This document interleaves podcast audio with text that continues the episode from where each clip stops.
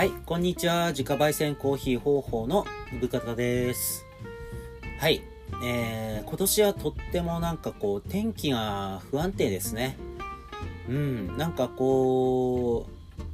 う、適度に晴れて適度に雨降ってっていうのが、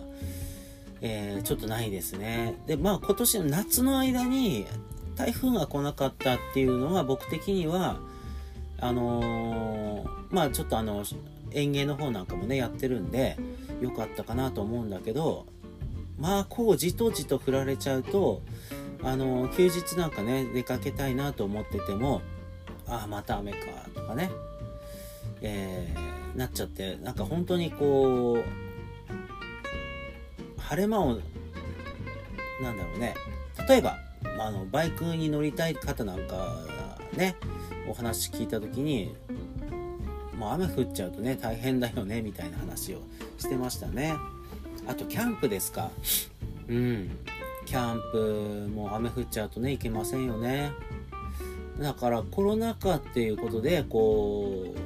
う、外にね、ちょっと密じゃないところに、おあの行きたいっていう迷惑かからない形で行きたいって言ったからキャンプとかね川沿いで、えーキャンプはなんだ？キャンプ場でか、えー川沿いでちょっとコーヒーを飲んだりみたいなことをやりたいなっていうところなかなかこう雨降っちゃうとね、えーまたお家で読書か映画かとかねなんかあんまり遠出してこうどっかのお店に行くっていうのも気が引ける感じはしますけどね。まあ個人個人のレベルでこうイベントなんかやってるとこに顔出すぐらいはいいかなとは思うんですけどね。あの人がねこうわっと集まる場所じゃなくてうん。えーまあでもその緊急事態宣言とかまあ出てる地域が近くにねあるし福島県だとまん延防止なのかな、えーとかあって結構自粛してたりしますよね。緊急事態の場所だとお店自体休んじゃってるところもあるしまあ、えー判断ですけどねそれは。うん。どうなんですか？えー外に出にくいですね。本当に。雨降った時とかどうしようって感じになりますし。でもまあ僕なんかはちょっとあの映画見ちゃうとか今読んでる小説ね長めの小説読んでるんでなんかそっちに集中するとか音楽聴いたりとか、まあ、仕事をしたり、えー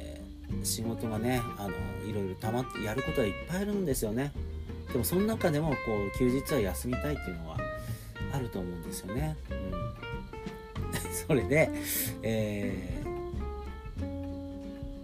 まあ外でねコーヒー飲むってすごく皆さん、まあ、たまにはやってるかなと思うんですけど美味しいですよね。こう気分転換になって。だからそのせっかくあの曇りでもその雨が降ってない時はちょっとお外に出てコーヒー入れてみるみたいなことをやってほしいなと思ってて実は僕もその登山なんかをね年に多くて5回ぐらいやる感じなんですけどもあのそんなこう大変な山じゃなくて身近な山をメジャーな山を、えー年に5回多くて5回ぐらいまあ少なくても23回は行きたいなっていう感じで思ってるんですけども、えーコーヒーを入れる道具をね携えて山登りますよ。あの昔はねあの水筒とかポットなんかに自分でコーヒーをドリップしたのを入れて持ってくみたいなのがこうメジャーだったり、えーしたんですけども今ねソロキャンプとか、えー流行ったまあねこう流行ってますよね。まあおかげであのーすごくえー道具がねコーヒーを入れる道具だったり外でちょっとちょっとしたご飯を作るような道具だったり、えーバーナーだったりね、えーこう手に入りやすくなったんで結構その自分で山でねコーヒーをドリップして入れるなんてこともやってますけども、うん、ちょっとあの外でやってみるとまた美味しいですよね。うん。まあ僕もちょっとやってるんですけどまああのうちで作ってるコーヒードリップパックなんかだともうあれを持っていけば山でお湯を沸かすだけですよ。あのドリップ用の道具なんか持っていくとこうカスとかねフィルターとかゴミがこう結構出ちゃうんですけどもあのドリップパックだとねそのまま持って帰れるんでゴミもね、うん、いいんじゃないかなと。あと美味しいですからね、うん、はい。というとこでえっ、ー、とねそれでお外でコーヒーを飲むための道具として、まあ、ドリップパックもいいです。もちろん豆で持ってったっていいんですよ。で豆で持ってった場合はあのちっちゃい、えー、アウトドア用のこうコーヒーミル引く用の機械を、えー、ちっちゃいの持っていくのとあとドリッパーですね。あと必要な場合はフィルター、まあ、ドリッパーも金網製のだったら紙のねやつはいらないですし、えー、あとコップですね。うん。あのえー、まあ頑丈なやつ。あの外に持っていくからね、えー、割れないようなやつと、うん、あとはバーナーですか。バーナーと燃料と、えー、夜間もしくは鍋。お湯をね沸かすようなやつ。まあ高いものだとそれ用のやつがいっぱい売ってるんですけど、えまあニーズに合わせて持っていくのがいいんじゃないですかね。うん、でまあえー、キャンプ用キャンプで使うような燃焼剤ってあるありますよね。あとまあ料亭とかで使うような燃焼剤。あの鍋をくずくず煮るための固形の火がつくようなやつね。あれでもあのいいですよ。あれでもいいんですけど山に持ってく場合はほとんどがまあ風を香料に入れなきゃいけないんですよ。あのいくら晴れてても山に登っちゃえば多少の風は吹いてるんでこう火を起こすって時にちょっと岩陰でやったりこう風のねねできるだけない場所で沸かすんですけどもまあちょっとこう水辺でねコーヒーが飲みたいなみたいなとこそういうシチュエーションの時にまあちょっと風が吹いてたりしちゃうとお湯が沸かせなかったりするんですよね、まあ、そこでご飯をこう食べたいなっていう時もお湯を沸かすのがまず難しいんでだから、えー、風よけ用の防風パネルみたいなのねそれも売ってるんであれ1個ちょっと持っていくといいですよ。うん。あのバーナーだけ持っていけばいいっていうんじゃなくて山登りとかそういうのがある時はなんかそういうのちょっと持っていくと楽ちんですかね。経験的に言うと。うん、でまあドリップパックでもいいしドリッパー持ってってドリップしてもいいですしとにかくねこうお外であのちょっと手間をかかるコーヒーの入れ方をして飲むっていうのはあのー、まあインスタント山でね、えー、飲むのも、えー、なんじゃないですか なんじゃないですかっていうか、えちょっとこう、えせっかくだからやってみようっていうところでせっかくこう道具が手に入りやすいんでちょっとやってみた見たらねこうお湯を沸かすぐらいのことをやってみたらいいんじゃないですかね。うんまあ、僕はそれですごく、えー、楽しいですね、うん。外でコーヒー飲むのは大好きです。あとですね、これはね、こう、春夏秋冬、季節にこう関わらず、実は僕、お湯を沸かすっていう行為自体が好きみたいです。お外とか、まああの、ストーブとかでお湯を沸かすとかね七輪でお湯を沸かすとかもちろんバーナーで沸かすとかなんかこう外でねこうお湯を沸かすってこと自体が、えー、好きですね。なんか うん。まあ、もちろんお湯を沸かす過程でコーヒーを入れたりえー、うちでね、まあ、せっかく自分ねコーヒー焙煎やってるの自分の焙煎で、えー、豆でねこう入れたりしますけどもまああの普通にお茶緑茶とかも外でなんかこうまあとにかくねお湯を沸かすのが好きなんですよ。だからお湯を沸かした後に、まあ、ご飯も作ったりもしますしまあほんと趣味ですね。うん。あのー、なんだろう焚き火焚き火が好きな人とか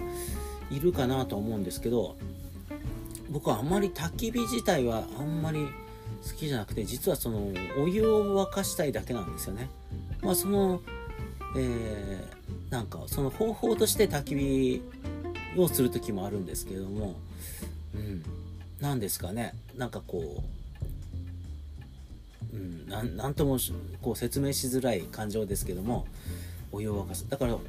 うん山でねお湯を沸かすっていうのも結構ねその楽しいっていうかその時間をこう広心地よい疲労感の中で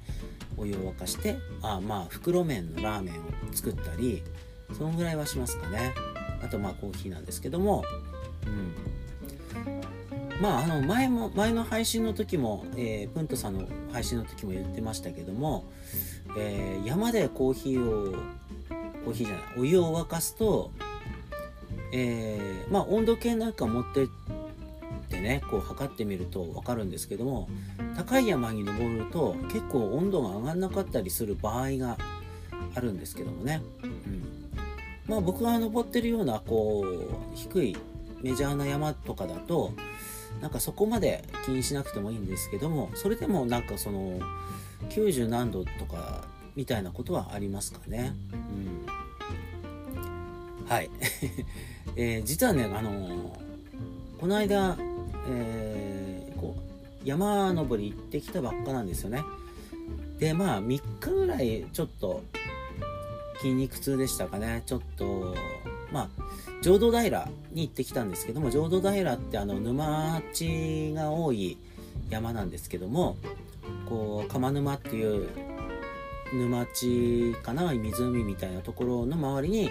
えー、東東山とか一切氷山とかこう山がこう周りにあるような環境でね、まあ、一切氷山まで登っちゃうと、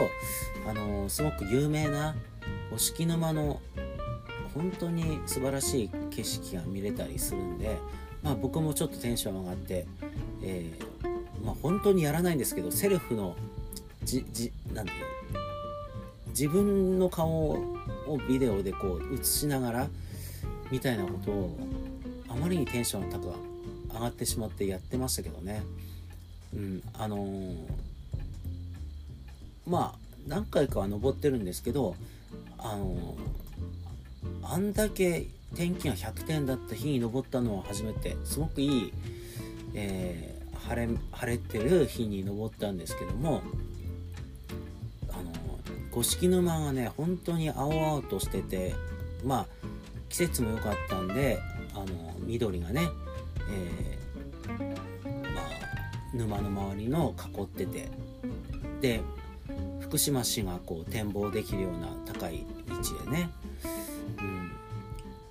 ま、五色沼ってあの裏磐梯に、えー、ある五色沼とは別物なんですよ。あの、まあ、知ってるかなとは思うんですけど、まあ、五色沼ってこう、えー、磐梯山の裏に裏磐梯にある五色沼郡みたいなのも有名ですよね。あれとは別にして魔女の瞳っていうあのー、なんだろうあれはカルカルデラなのかな？違うかな？まああの噴火によってせき止められた湖みたいなのが、えー、別の一切氷山っていう山の頂上からしか見え見えないこう風景があるんですね。それが、まあ、アーカイブのなんか写真内に貼っとこうかな今回は。えー、それがね魔女の瞳って呼ばれてるんですよね。すごく綺麗で。うん。よかったですよ。でまあその向こう側にまた別方向に、えー、東小富士って言ってそれはもう本当に噴火した山湖なんだけどもう植物も生えてないあんまりあんまり生えてないようななんだ本当に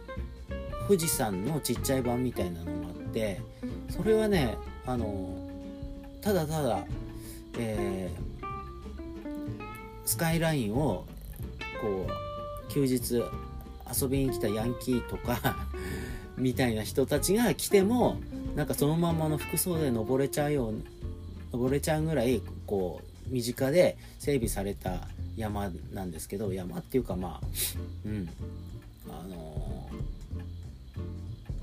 ー、でも結構ね見る価値はありますよ。素晴らしいんで東小富士うん。あの登山の格好をしなくてもファミリーで登れちゃうような場所なんですけどもなんかそれもねだからこの間浄土平に僕行った時はその3つぐらい山登ってその普段だったら山から山ね、えー、移動する重走っていう頂上から別の山の頂上まで歩っていくこう峰を歩ってって重走するみたいなことをするんですよ。で別の山にね移ってってこう楽しむっていうことをやるんですけどあの浄土平は一切氷山から重走ができないんですよ。あのまた降りなきゃいけないね。登った登ってまた降りてまた別の山に登ってまた降りてみたいな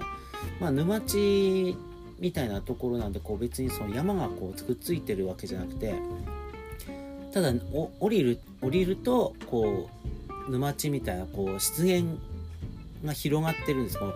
なんだろうこうハイジみたいな世界なんですけど山と山の間にこう広がってる湿原があってそこにちゃんと沼があってとってもあの透明度の高い沼があったりして釜山っていう釜沼か。釜沼っていうのがあったりだから一切氷山東吾妻山まあおまけで吾妻小富士、えー、みたいなところを3つぐらい登って計1 0キロぐらい歩ったんですけどまあ普段歩ってる1 0キロとは違いますね。こう重走できなかったんで登って降りて登って降りて登って降りてみたいなことをやってたんで結構、えー、楽しかったですね。また、えー、朝ね9時頃から、えー、4時頃まで歩ってたかな。うん。あの結構整備されててこう歩道湿原の上にこう木の道がこう整備されててそれを歩ってる時間が長かったんですけどちゃんと整備されててね。まあ、気持ちいいなと思いながらこう自分のペースで歩いてたんですけどまあ普段まあ普段だったらもうちょい早い時間、えー、7時 8, 8時頃から朝から登って、えー、2時頃を目安に下山できるようにしてまあ日帰りだったらうちにね夜8時頃までには帰ってきたいなみたいな、えー、まあプランがあるとして普段やってるのはそういうプランなんですけどちょっとこの間浄土平は朝9時から登り始めてまああの気持ちよかったっていうのもあるし一切氷山の上からこうね魔女の瞳を眺めてる時間がこう1時間結構まあ本当に感動しちゃったんで、えー、眺めてたっていうのもあったんで4時頃までうろちょろしてたんでまああぶあの夕方あっという間に山って暗くなっちゃうんで危ないんであのー、まあ本当ギリギリですね。4時頃までには下山してほしいっていう感じですね登山に関しては、うん。まあ、僕は2時3時には普段はこう下山してる感じなんですけどね、うん、まああのお天気恵まれましてよかったですね。えー、はいというわけでえーまああとはあだたらとか、えー、磐梯山とか行くのかなって気はしてますけども、えー、うんなんだ天気ですね、うん、あそうだ浄土平はあのー、まあ僕その結構歩ったって言いましたけどもあの例えばコースコースをねこう変更できるんですよ。一切氷山で登って、えー、五色沼を眺めて下山するっていう風にしてもいいし山山登んないでまあもったいないですけどね五色沼見ないっていうのはね。ただ、えー、その沼湿原をただうん、釜沼の周りを一周するみたいなルートでもいいし、えー、まあもちろんその東吾妻山まで行ってその反対側まで降りて帰ってくるみたいなコースもあったりしてあのー、結構ねその自分た自分の体力に応じてコース変更がすごく簡単にできるあと迷わないっていうのもあると思うんですけど、うんあのー、いい場所なんですよ。でまあ昔から僕もそのまあ馴染みがあるんで、えー、若い頃ねよく行ってましたで近年行ってなかったんですけどっていうのは、まあ、ファミリー向けかなみたいな思ってたんですよファミリー向けの、えー、コースかなと思ってたんですけどもまあ行ってみたら大人もちゃんと大人もっていうかちょっと物足りないんだったらあの1つ2つ山を追加できるようなコース設定ができるんだなっていうのに気づいてあのいい場所だなと思いました。うん、一日楽しめるなって。あの満足いかないってことはないかな。うん。っていう面白い場所で。あとね陽気です。あのメジャーで人がいるんであのまあ山って本来怖い場所なんでこうマイナーな山に行っちゃったりすると、まあ、下手したら一人っきりで山登りしてるみたいなこともあるかなと思うんですよ。マイナーな山だとね、えー、まあ、登山道があるとはいえただその登山道があってあの陽気なメジャーな山なんであのすごく楽しかったですね。まあそういう登山は僕は好きですね。うん。えー、なので浄土平は結構あの誰にでもおすすめできる場所なんですよね。で安達太良山とかだと、まあ、ロープウェイ使う前提だったらこう初心者はロープウェイ使って途中まで中腹まで行ってから登頂して来た道を戻ってまたロープウェイで帰る。っていうのがこう中級者みたいな。でまあちょっとねこう慣れているよって方だとまた別なルートで行きはロープウェイ使って、まあ、帰りは別のこう山小屋を経由して黒金小屋を経由して麓までちゃんと歩ってくるみたいみたいなね、うん、コースがあったりして、えー、結構本当に景色はいいので、えー、秋になると紅葉なんかもね、うん、あまあ安達太良山は本当にいいですね。まあ那須の方も秋いいですけどね。うん。まあ10キロぐらい歩けるまあ僕の体力だと山登りで10キロぐらいを目安に歩くようにしてるんですけどだから、まあ、磐梯山もちょうどよくてあのなんだ長長く歩きたいなっていう時には裏磐梯から、えー、歩くんですけどもあのもうちょっと短いコースがね途中から、えー、まあ一番メジャーなのかなそこはあの短いコースがあったりするんですけどもいいですよ。うん。えー、まあバンダイさんはねちょっとあのおトイレが有料だったりこの貸し出しだったりなかなかこうついてまあついてるところついてるところ自体こう珍しいんですけどもうんあのちょっと長めなんだけどこうトイレがなかったりするんでその簡易トイレとかねちゃんと持ってかなきゃいけないとかとにかく山の中にこうゴミを持ち込まないっていうのがこう大前提なのでねまあコーヒー飲む時なんかもフィルターとかこうコーヒーのカスとかね、えー、もうあんまり良くないのであんまりっていうか全然良くないのであのそういうマナーを気をつけてちょっと外でコーヒー飲むみたいなこといいですよね。うん、はい。はい。えー、だからね、その、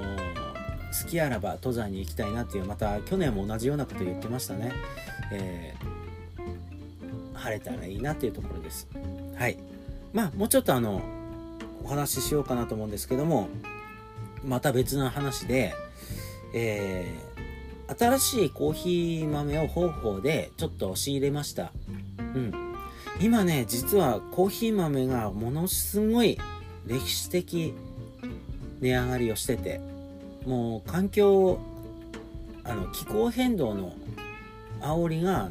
すごい人類多岐に影響が出てて、まあ、コロンビアとかだと、あのストライキが起きたり気候変動のせいなんですよ。ねこれも労働環境がこう賃金が上がらないとか、えあとブラジルの農園でこう霜が降りちゃって霜が降りるとね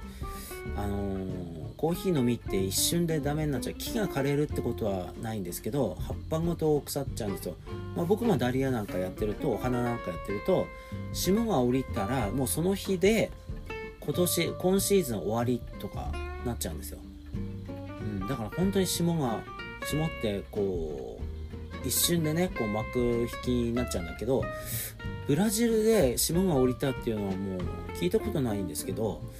あのあったらしくてそれのせいでこう来季のコーヒー豆の収穫量がないと多分ね。だから今のうちに在庫を抱えておこうっていうことで値上がり始め始まってたりまああとアフリカとか、えー、東南アジアとかも含めてあの全、まあ、地球規模で貿易が中国とかヨーロッパとかで、まあ、コロナもあったせいでこう経済をねこうヨーロッパの方は今もう回そうとしてるんですよ。あのもう落ち着い落ち着こうが落ち着かまいがコロナねもう散々ダメージ受けてるんですけど経済を回そうとしてるらしくて、まあ、中国はもう落ち着いたからもう経済を回していくみたいなことになってるんですけどまあ、今ね eBay とかこう海外サイトからこう物を普通に買えちゃう時代なんで、まあ、昔はそういうことなかったんです。だから貿易の量がものすごいことになってるんですよ。なってるらしいんですよ、うん、でそれで船が足りなくなってんですって。その貿易コンテナを運ぶ。でプラスコンテナ自体も不足してるらしいんですよもうだからそんぐらい世界のこう物流が変わってて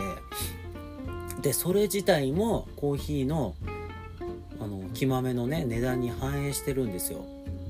でもちろんコロナっていうところもあの反映してるんですよ。このなんだこう蔓延パンデミックってことがこう労働者に対する影響とかねあのその会社に与える影響とか雇用問題とかにつながってて結局ね気候変動から始まってそのし、まあ、心理人間がね、えー、こう自然に介入した結果こうウイルスをもらってパンデミックが起こってみたいななんかいろいろ全部つながってるんですけどあのー、なんかそういうことがねコーヒー豆の値段にこうこうダイレクトに関わってるっていうのをこう肌で感じてるんですけどもまあ去年の末ぐらいからちょっとずつ上がってきたなと思ったらまあどうだろうゴールデンウィーク明けぐらいでかかな。ものすごい上がりだして。でコーヒーの相場ってねあの上下あるんですよ。あの小さい幅であったんですよね。でもある日からこの値上がりしかなくなった値下がりする品種がなくなってきててもうほぼほぼまあほぼほぼっていうか100じゃないですかね。値上がりしてる。ほ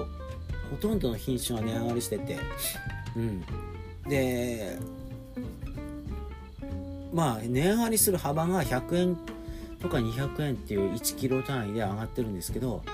まあ僕なんかだと10キロ単位で何袋か買うんでまあ、相当量のこうダメージ、えー、まあ数千円から何万円数万円みたいな幅で今までと同じ量を買っててもこう払うお金が変わってきてたりするような、まあ、今そういうコーヒー相場なんですよね。でまあまとまった数買ってて在庫もあるんでなんかこう今のところそのまあ影響はあるけどそんなにっていう感じはしてる。こうまだなんだろうこう落ち着くのを待って買い控えしてるんですけどもまあこれがねコロナと一緒でまあいつその値段が落ち着くかわからないのでまあおそらく某コーヒーチェーン店某っていうかまあスタバとかなんかドトールとかなんかそういうところのコーヒーはえー、まあ多分数十円単位で値上がりするんじゃないですかね。あのうちみたいなコーヒーの焙煎の小売りちっちゃいね小売店だとあのなんとかこうこうなんだろう融通が利く範囲でやれるんですけど大型のコーヒー屋さんだとやっぱりその反映するんじゃないですかねダイレクトにね、うん、だからちょっと注意深くコーヒーの値段みたいなところていくと上がるなっていうあると思います、うん、でまあうちも、えー、実はまあコーヒーあのできるだけ抑えてはいるんですけどえー、まあ、値上がりするかもしれないですね。まあ、年末ぐらいかな。わかんないですけど、このまま行ったらの話ですけどね。うん。はい。まあ、そういうわけで、えー、今コーヒー値段、まあそういうことになってるんですけど、新しい品種、そう、ちょっと今脱線してたんですけど、新しい品種を2つ入れてて、えー、うちね、コーヒー、あのブラジルコーヒーは3種類にしました、えー、今まではブラジルサントスナンバー2っていうやつとこれはすごくバランスのいいコーヒー豆であのずっと愛用してるんですけどあとね、えー、ナッツ系の風味がちょっと特徴的で僕もあの古山ブレンドなんかでも使ってるカルモデミナスっていう品種。あのまあどっちもその産地が違うんですよ。ブラジルってすごく広いので標高とかも違ってくるんであの全く産地によってこうもう日本のお米と一緒で作ってる場所によって味も違ってくるし品種も変わってくるんですね。でちょっと美味しそうな美味しそうなっていうか、えー、試した結果美味しかった、えー、クイーンショコラブラジルのクイーンショコラっていうのがあって、えー、それを仕入れました。うん。でまあ在庫がある限りちょっと単品でシングルでストレシングルストレートで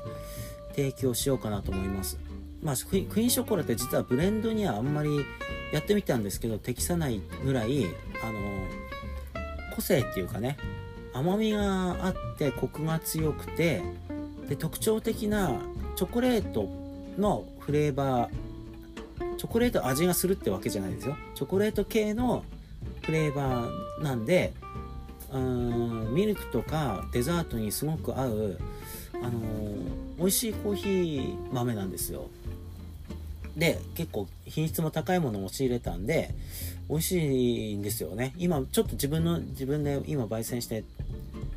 飲んでるんですけどあと近隣の人に配ったりあの注文してくださった人におまけとして今クイーンショコラをお試しでこう配ってて反応を待ってるんですね。でまあその反応次第で焙煎度合いとかなんかこう変えていきつつまあ評判が良かったら正式に販売しようかなっていうところです。あの評判が良かったら今月末ぐらいからクイーンショコラブラジルのねクイーンショコラちょっと販売しますんでお試しくださいってとこですね。うん、でこのクイーンショコラはあのスペシャリティコーヒーの部類なんですけどもあのー、まあ、サントスとかカルモデミナスってそういう産地でできた美味しく作った豆って感じなんだけど、えー、クイーンショコラに関しては、えー、作る前からこういうコーヒーを狙って作ろうっていうこうプロジェクトありきの豆なんですよ。でそれがあの成功した例なんですね。うん。でまあ甘みがあってコクが出るコーヒー豆プラス完熟した状態で収穫するコーヒーの実をねで豆を取り出すってことをやるんですけどもあの完熟させちゃうとこうやっぱり手間が増えるんでこうなんだろうその手間人の手がかかってる分ちゃんと丁寧な仕事で美味しくなるっていう、え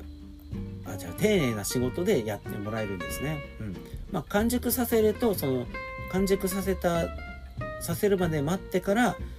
収穫することでチョコレートフレーバーチョコレート系の香りっていうのをこう引き出させるっていうところに、えー、あえて意図的に作ってるんですよねそういうふうに。えー、でまあグレードがねこう出てるんですけどコーヒー豆って一つ一つの品種とかにね結構高い点数が出てて美味しいですね。まあ標高も結構、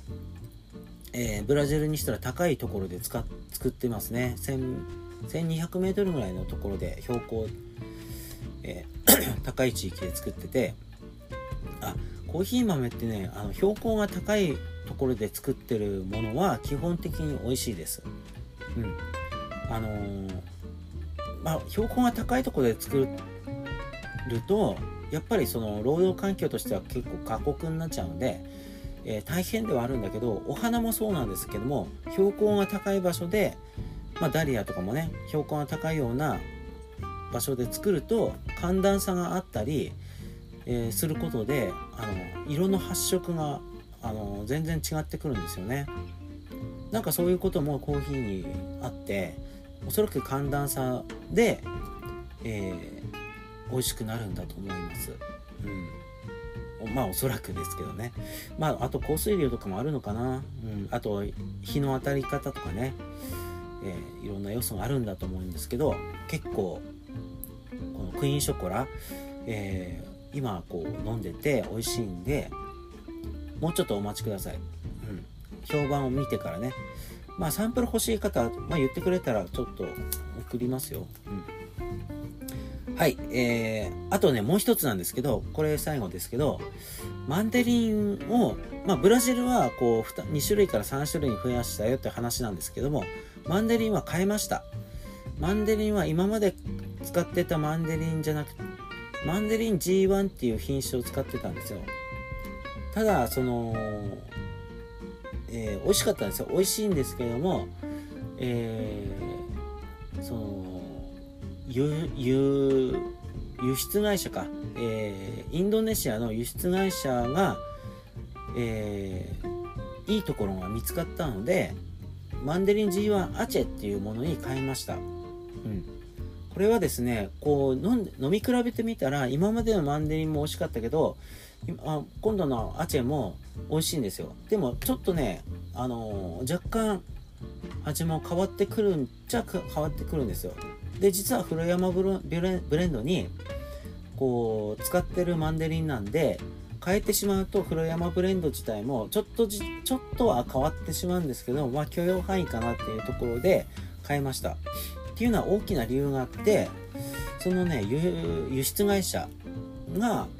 結構ちゃんとしてるところで環境問題とか労働貧困問題とかあと女性のね雇用とか、えーいろんなプロジェクトをこう